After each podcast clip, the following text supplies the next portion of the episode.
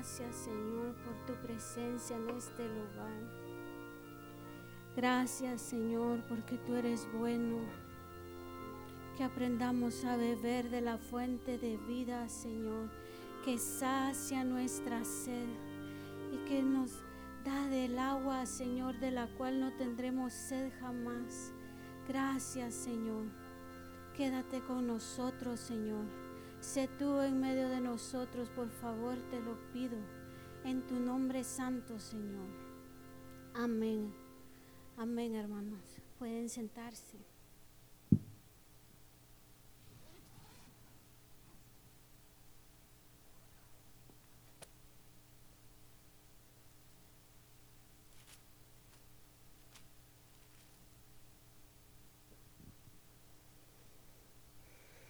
Noches hermanos, que el Señor les bendiga. Hoy me tocó compartir y a uno aquí siempre le dan los nervios, ¿verdad? Uno allá abajo mira bien chiquito esto, pero cuando uno está aquí todo lo mira grande. Pero con la ayuda del Señor vamos a, a salir adelante. Yo le titulé a esta, a esta pequeña meditación, Sión, la ciudad celestial, la presencia del Señor. Y quiero preguntarles, ¿quiénes de aquí han leído, visto o oído del progreso del peregrino? Yo creo que todos hemos, ¿verdad? Todos conocemos la historia. Y algo que llamó mi atención en esa historia, pues todos sabemos, ¿verdad? Que Cristiano pasó por diferentes pruebas, ¿verdad? Pasó por tentación, pasó por desánimo, estuvo en la cárcel, Pasó muchas cosas y de todas esas cosas lo libró el Señor. Su meta de cristiano era llegar a la ciudad celestial. ¿Se recuerdan, verdad? Su meta era llegar a, la ciudad celestial y Dios lo libró de muchas cosas. Y a mí lo que me llamó la atención es que cuando Cristiano y su amigo esperanzado ya estaban enfrente de la ciudad celestial, está la ciudad celestial, ellos están viendo la ciudad celestial y de repente hay un río, no de repente, ahí estaba un río, ¿verdad? Ahí estaba un río y se acercan unos ángeles y le dicen a Cristiano y a Esperanzado que lo único que les falta para llegar a la ciudad celestial es cruzar el río. Y ellos se preocupan porque eh, están preocupados de la profundidad del río, ¿verdad? Y la, y la profundidad del río iba a depender de la fe que tuvieran. Entonces ellos empiezan a caminar, empiezan a caminar. La ciudad celestial está enfrente, acuérdense, la ciudad celestial está enfrente, la están viendo. Y empiezan a caminar y ¿qué pasa? Empiezan a ahogarse, empiezan a ahogarse y empiezan a hundirse. Y a mí me llamó la atención eso, porque yo dije, qué barbaridad. Estos dos ya pasaron por las pruebas. El Señor los libró. Hasta les dio pastos verdes, un lugar en donde refugiarse. Dios les proveyó, los libró. Y tienen enfrente la ciudad celestial. Y todavía se ahogan. Me llamó la atención eso. Yo hasta yo dije, yo hubiera pasado corriendo. Y no es así, hermanos. Nosotros a veces perdemos de vista la ciudad celestial, la presencia del Señor. Perdemos de vista Sion por los afanes de este mundo, por el amor a este mundo, por nuestras preocupaciones, por nuestros problemas. Perdemos de vista la ciudad celestial. Y yo quiero compartir algo de la ciudad celestial. En este último tiempo, en el instituto, hemos estado viendo eh, el libro de los Salmos. Y el libro de los Salmos y ha sido de gran bendición. Y en este curso, el hermano Juan Carlos, que es el profesor, nos habló acerca de Sión. Y yo saqué ciertas características de la ciudad de Sión para que no perdamos de vista lo que encontramos ahí en la presencia del Señor. Y la primera característica que encontramos es que Dios ama ese lugar y quiere tener y anhela tener comunión con nosotros. En el Salmo 87, 2, si podemos ir ahí,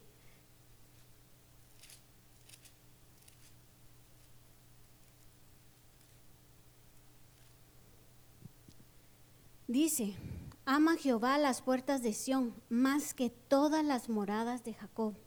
En el Salmo 132, 13 dice, porque Jehová ha elegido a Sión, la quiso por habitación para sí. Él ama ese lugar. Él ama tener comunión con nosotros y anhela tener comunión con nosotros.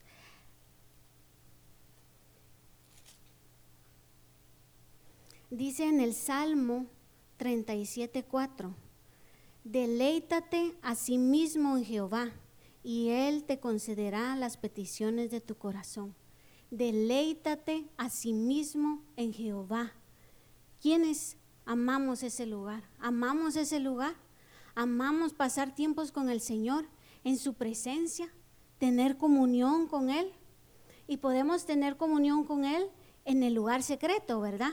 O en el lugar donde lo buscamos a Él. Ahí podemos tener comunión pero también podemos tener comunión durante todo el día, ¿verdad? Como un amigo, como un esposo o una esposa, como la relación de un padre con un hijo. Así podemos tener la relación con el Señor. Y yo quiero contarles algo que me pasó. Em, yo quería comprar algo, ¿verdad? Yo quería comprar algo y me fui a buscar ese algo. Y empecé a buscar y a buscar y a buscar. Y yo no encontré, no encontré esa cosa que yo estaba buscando. Y yo llamé a Tomás y yo le dije, Tomás, yo no encuentro lo que estoy buscando. Y me, empezaba a poner triste, porque dije, no lo encuentro. Y entonces al día siguiente volví a ir, pero Tomás me dijo, ¿ya oraste? Me dijo. Y yo, no, le dije, yo, no he orado. Y entonces al día siguiente, cuando yo fui otra vez a buscar lo que yo quería encontrar, empecé a orar. Empecé a tener comunión con el Señor, como un amigo, como un esposo. Y yo le dije, Señor, por favor, dirígeme hacia lo que yo quiero comprar, ¿verdad? Si es tu voluntad, dirígeme. Y entonces, hermanos, no encontré lo que yo buscaba, pero encontré otras cosas que, que en mi mente jamás se hubieran cruzado que yo las iba a comprar. Y yo salí feliz de ese lugar. Y yo le compartí con la persona que yo iba y yo le dije, yo oraba para encontrar una cosa, pero el Señor me envió por otra. Esa comunión, ¿verdad hermanos? Tanto en el lugar secreto, pero como un amigo, como un compañero. Él anhela que vayamos con Él y le preguntemos lo que necesitamos, lo que queremos. Otra característica de Sión es que es un lugar de alabanza. Vamos al Salmo 22, 3.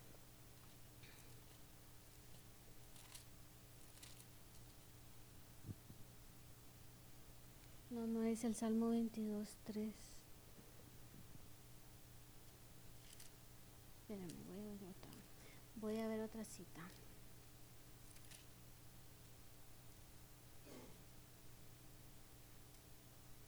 Bueno, no importa, hermanos. Eh, es un lugar de alabanza. Él habita en medio de la alabanza, hermanos. Él quiere que le cantemos. Él quiere que le adoremos. Él quiere que le demos la gloria, la honra a Él. Esa es la presencia, eso es Sion, eso es la ciudad celestial, encontrarnos con Él. Y cuando estábamos viendo este curso, estábamos viendo este curso, el maestro nos llevó al Salmo 65.1.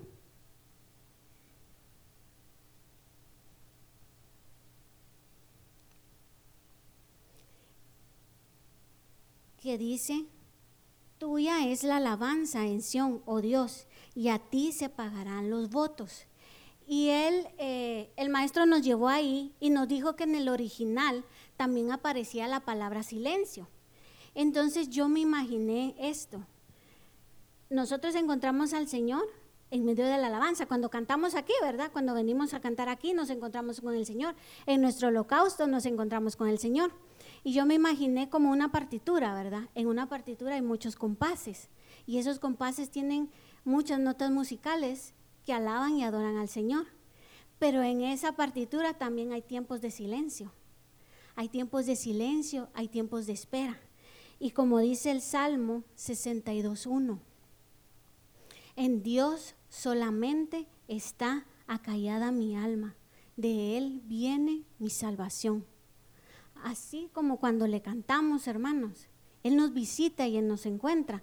También hay momentos en que donde vamos a estar callados y Él también ahí nos va a visitar. Es su es su presencia, es correr, es poner nuestros ojos en Él. Otro punto, hermanos, que quiero ver es que Sión, su presencia o en su presencia encontramos un lugar de oración. En Hebreos 4:16 dice, yo lo leo bien rápido porque lo tengo aquí escrito.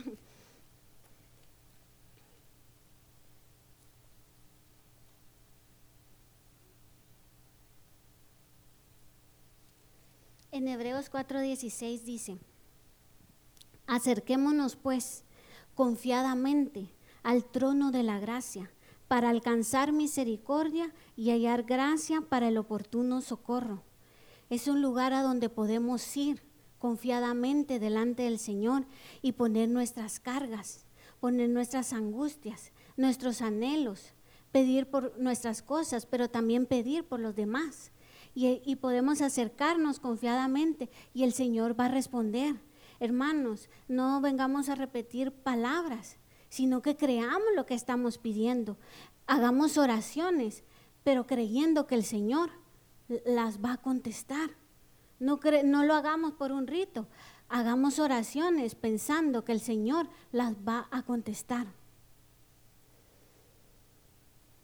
Dice en el Salmo 5.1. Creo yo que es 5.1.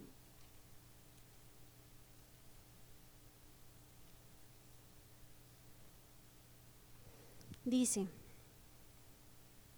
escucha, oh Jehová, mis palabras, considera mi gemir, está atento a la voz de mi clamor, Rey mío y Dios mío, porque a ti oraré. Él está ahí dispuesto a escucharnos, hermanos. Él está ahí, quiere escuchar lo que nosotros tenemos que decir. No tengamos temor, acerquémonos confiadamente.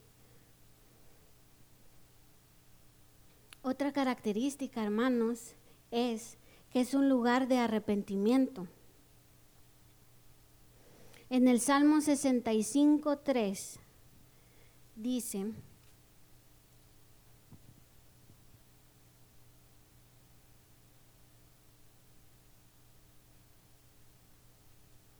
Las iniquidades prevalecen contra ti, mas nuestras rebeliones tú las perdonarás. Es cierto, hermanos, nosotros fallamos, nosotros fallamos, pero podemos acercarnos a Él y Él puede perdonarnos. Dice el Salmo 51, 1 y 2, Ten piedad de mí, oh Dios, conforme a tu misericordia, conforme a la multitud de tus piedades borra mis rebeliones, lávame más y más de mi maldad y límpiame de mi pecado.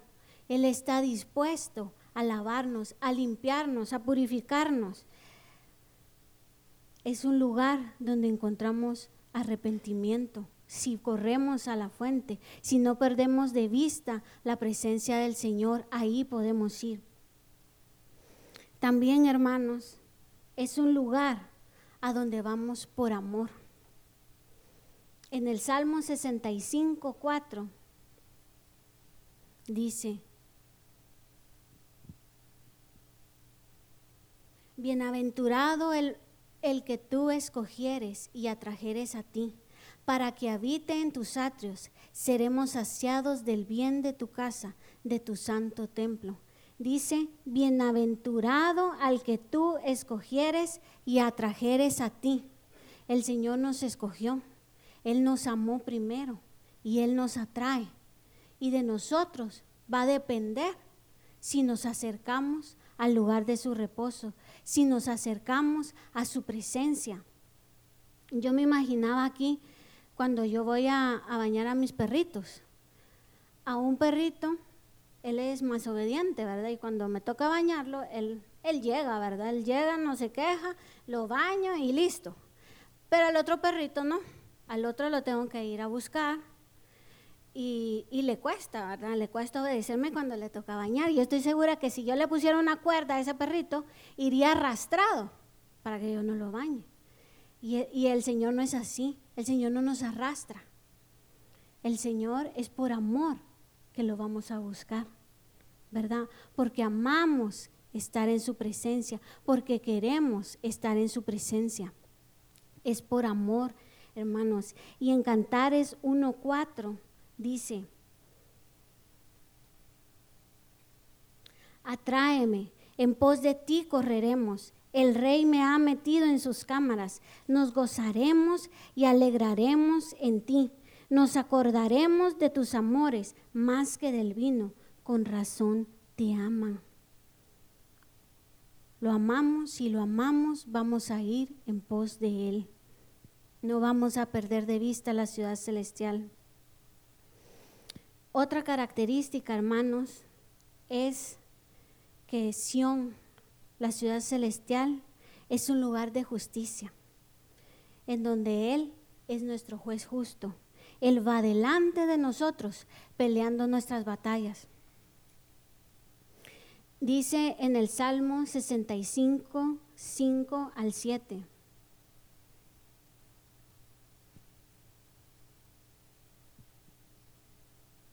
Con tremendas cosas nos responderás tú en justicia, oh Dios de nuestra salvación, esperanza de todos los términos de la tierra y de los más remotos confines del mar. Tú, el que afirma los montes con su poder, ceñido de valentía, el que sosiega el estruendo de los mares, el estruendo de sus ondas y el alboroto de las naciones. Y aquí quiero contarles una, una historia que hace poco la hermana Marcela me compartió y fue acerca de su mamá. La mamá de la hermana Marcela quedó viuda a los 47 años. Ella tenía 47 años cuando quedó viuda y quedó viuda con seis hijos. No había eh, mayores de edad entre sus hijos y había niños pequeños. El esposo de ella era un sastre y tenía unos trabajadores. Pero los trabajadores, cuando murió el Señor, querían que los indemnizaran. La señora había quedado viuda hace unos días. Le hablaron a la señora y pues al no recibir respuesta de ella y no iban a recibir dinero de ella, la mandaron a un juzgado.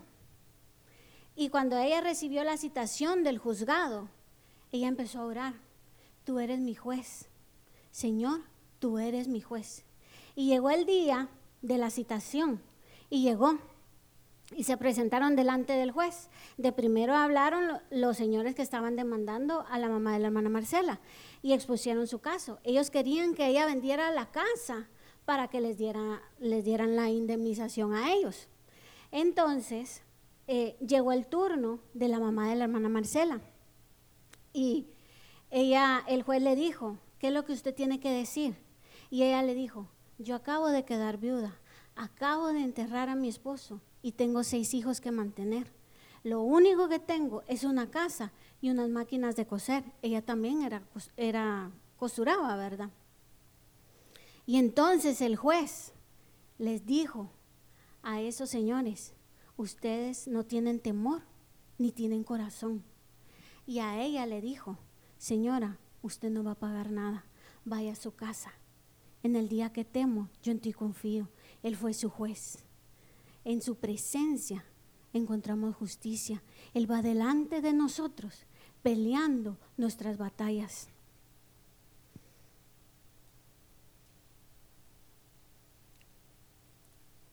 Otro punto, hermanos, es que Sión, la presencia y en la presencia del Señor encontramos gozo. Dice el Salmo 65, 8.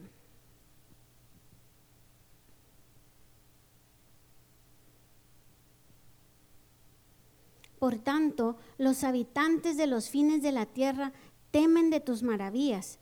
Tú haces alegrar las salidas de la mañana y de la tarde. Es un lugar de gozo, porque el gozo del Señor es que nuestra fortaleza, ¿verdad? El gozo del Señor es nuestra fortaleza. No importa por donde estemos pasando, hermanos. Él, hará alegrar nuestras mañanas y hará alegrar nuestras tardes. Pero si estamos en la presencia, si no lo perdemos de vista, porque si lo perdemos de vista, nos vamos a empezar a ahogar. Pero si vamos a su presencia, hermanos, Él nos va a dar gozo y nos, nos va a dar fortaleza en cualquier circunstancia, en la soledad, en medio de nuestra enfermedad, en medio de cualquier cosa que estemos pasando, en medio de cualquier prueba, Él, su gozo va a estar ahí con nosotros y nos va a levantar. Y yo quiero contarles un testimonio de la hermana Elcita. Ella, yo le pedí permiso para contarlo. Y eh, un día, yo eh, siempre que vengo al instituto, el hermano Ramón y la hermana Diana me dan jalón para venir, ¿verdad? Entonces yo llegué ese día a la casa de ellos y entré y la hermana Elcita estaba en un sillón acostada, con, con sus pies levantados y con sus rodilleras. Y realmente cuando uno la miraba ahí, sentía congoja, ¿verdad? Y ella, yo me senté y ella empezó a explicarme de que su rodilla seguía mala, ¿verdad? Que no podía caminar bien. Ella había tenido como una especie de doblón un día aquí en el instituto y, a partir de ahí le empezó a costar, eh, le, costaba caminar. Y estaba ahí acostada, atendida. Su hijo había llegado la semana pasada con su nieta, con su nuera.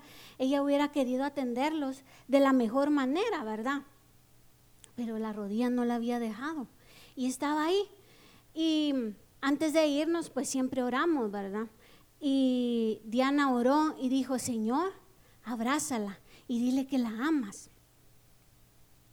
Y cuando nos acercamos, cuando ya me acerqué yo a despedirme de ella, ese miraba triste, la hermana Elcita ya tenía lágrimas en sus ojos. Y yo le dije, no, hermana Elcita, no, no le dé cabida a la tristeza, hermana Elcita. No permita que eso venga a su mente. Empiece a darle gracias al Señor ponga una alabanza, ponga una prédica, hermana Elcita, no le dé cabida a la tristeza. Y nos fuimos. Al rato recibí un mensaje de la hermana Elcita y la hermana Elcita me dijo, me encontré con el Señor. El Señor me habló, me abrazó y sintió la fortaleza. En su presencia encontramos la fortaleza porque Él nos da el gozo, hermano. Solo ahí Solo ahí lo vamos a encontrar a Él. Solo ahí vamos a seguir adelante. Y el último, hermanos, el último punto que quiero ver, hay muchos puntos, ¿verdad? Hay muchas cosas de Sion. Y, pero yo el último punto es, es un lugar donde hay bendiciones de toda clase. Y podemos ir al Salmo 65, 10, 13.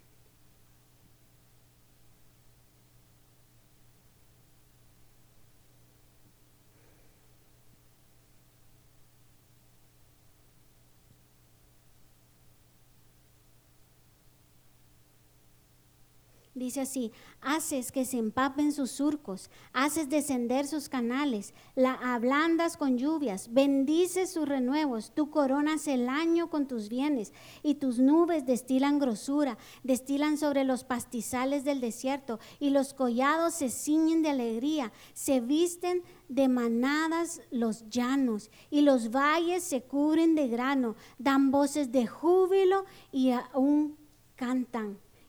Él es el que nos da todo, hermanos. Como dice el Salmo 23, 1 y 2. Jehová es mi pastor y nada me faltará. En lugares de delicados pastos me hará descansar. Junto a aguas de reposo me pastoreará. En su presencia no vamos a sentir falta de nada. Y Él nos va a dar conforme nosotros necesitamos, porque Él es el buen pastor, hermanos. Él es el buen pastor, el que provee para nosotros. Nosotros somos ovejitas y a veces nos desviamos y a veces nos perdemos, pero Él va en busca de nosotros y nos da lo mejor. El, el, hermano Juan Carlos contaba que las ovejitas cuando se tropiezan y pesan mucho, se dan vuelta, se dan vuelta y quedan con las patitas para arriba, ¿verdad? Y ellas mismas no pueden darse vuelta. Pero el pastor llega y con amor les da la vuelta. Y con amor las lleva otra vez. Y con amor les provee. Porque en su presencia hay bendiciones. En su presencia, hermanos, nada nos va a faltar. Solo encontrándonos con Él. Y para terminar, hermanos, no perdamos de vista la ciudad celestial la presencia, como usted le quiera poner. No lo perdamos de vista, hermanos. Cuando Cristiano, en la historia que les conté del progreso del peregrino, se estaba ahogando, él decía, lamento que no voy a poder llegar a la ciudad celestial. Él llegó, pero no tengamos esa actitud, sino que pongamos nuestros ojos en el Señor, pongamos nuestra vista en su presencia, querramos tener comunión con Él, pero no por lo que nos da, sino que por amor. ¿Verdad? Porque queremos pasar tiempos con Él. Acerquémonos a Él. Los afanes de este mundo, hermano, el amor a este mundo, los problemas, las enfermedades van a venir. Pero ¿en quién estamos poniendo nuestros ojos? ¿En quién estamos poniendo nuestra confianza? ¿A quién estamos siguiendo cuando vienen todas esas cosas? Cuando vienen pensamientos que no son del Señor. Tenemos que tomarlos cautivos. El Señor los puede tomar cautivos si estamos en, su presencia, si corremos delante de Él. Que amemos ese lugar, hermanos. Cuesta. No es fácil. No es fácil, hermanos. No es fácil ir a ese lugar. Como decía el hermano Alberto el domingo, decía, podemos leer una revista, pero cuando llegamos a nuestra casa y nos toca leer la Biblia no queremos. Nos cuesta. No perdamos de vista eso, hermanos. No perdamos la presencia del Señor. Y hay un coro que dice, yo amo tu presencia, tu dulce comunión. En el lugar secreto, buscarte es mi oración. Anhelamos ese lugar. Anhelamos estar metidos en su presencia, acudir cuando tenemos un problema. o pensamos que nosotros mismos lo podemos resolver. No es así, hermanos. Solo en la presencia, solo teniendo comunión con Él, orando y buscándolo. Porque, hermanos, ¿a quién más vamos a ir? ¿A quién más? Sino a Él. Solo Él tiene palabra de vida eterna para nosotros. Amén, hermanos. Y yo quiero que cantemos un coro.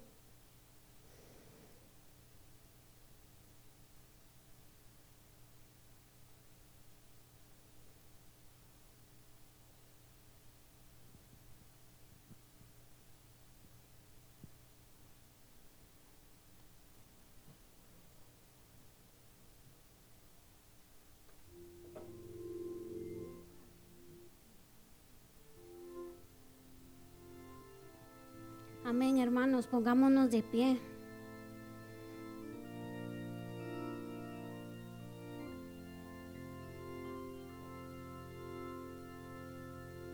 Conocer.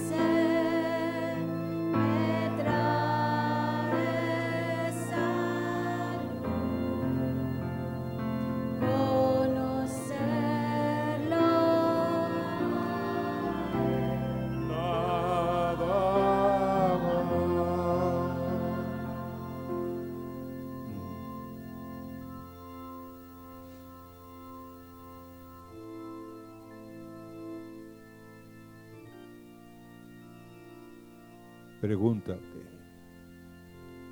¿por qué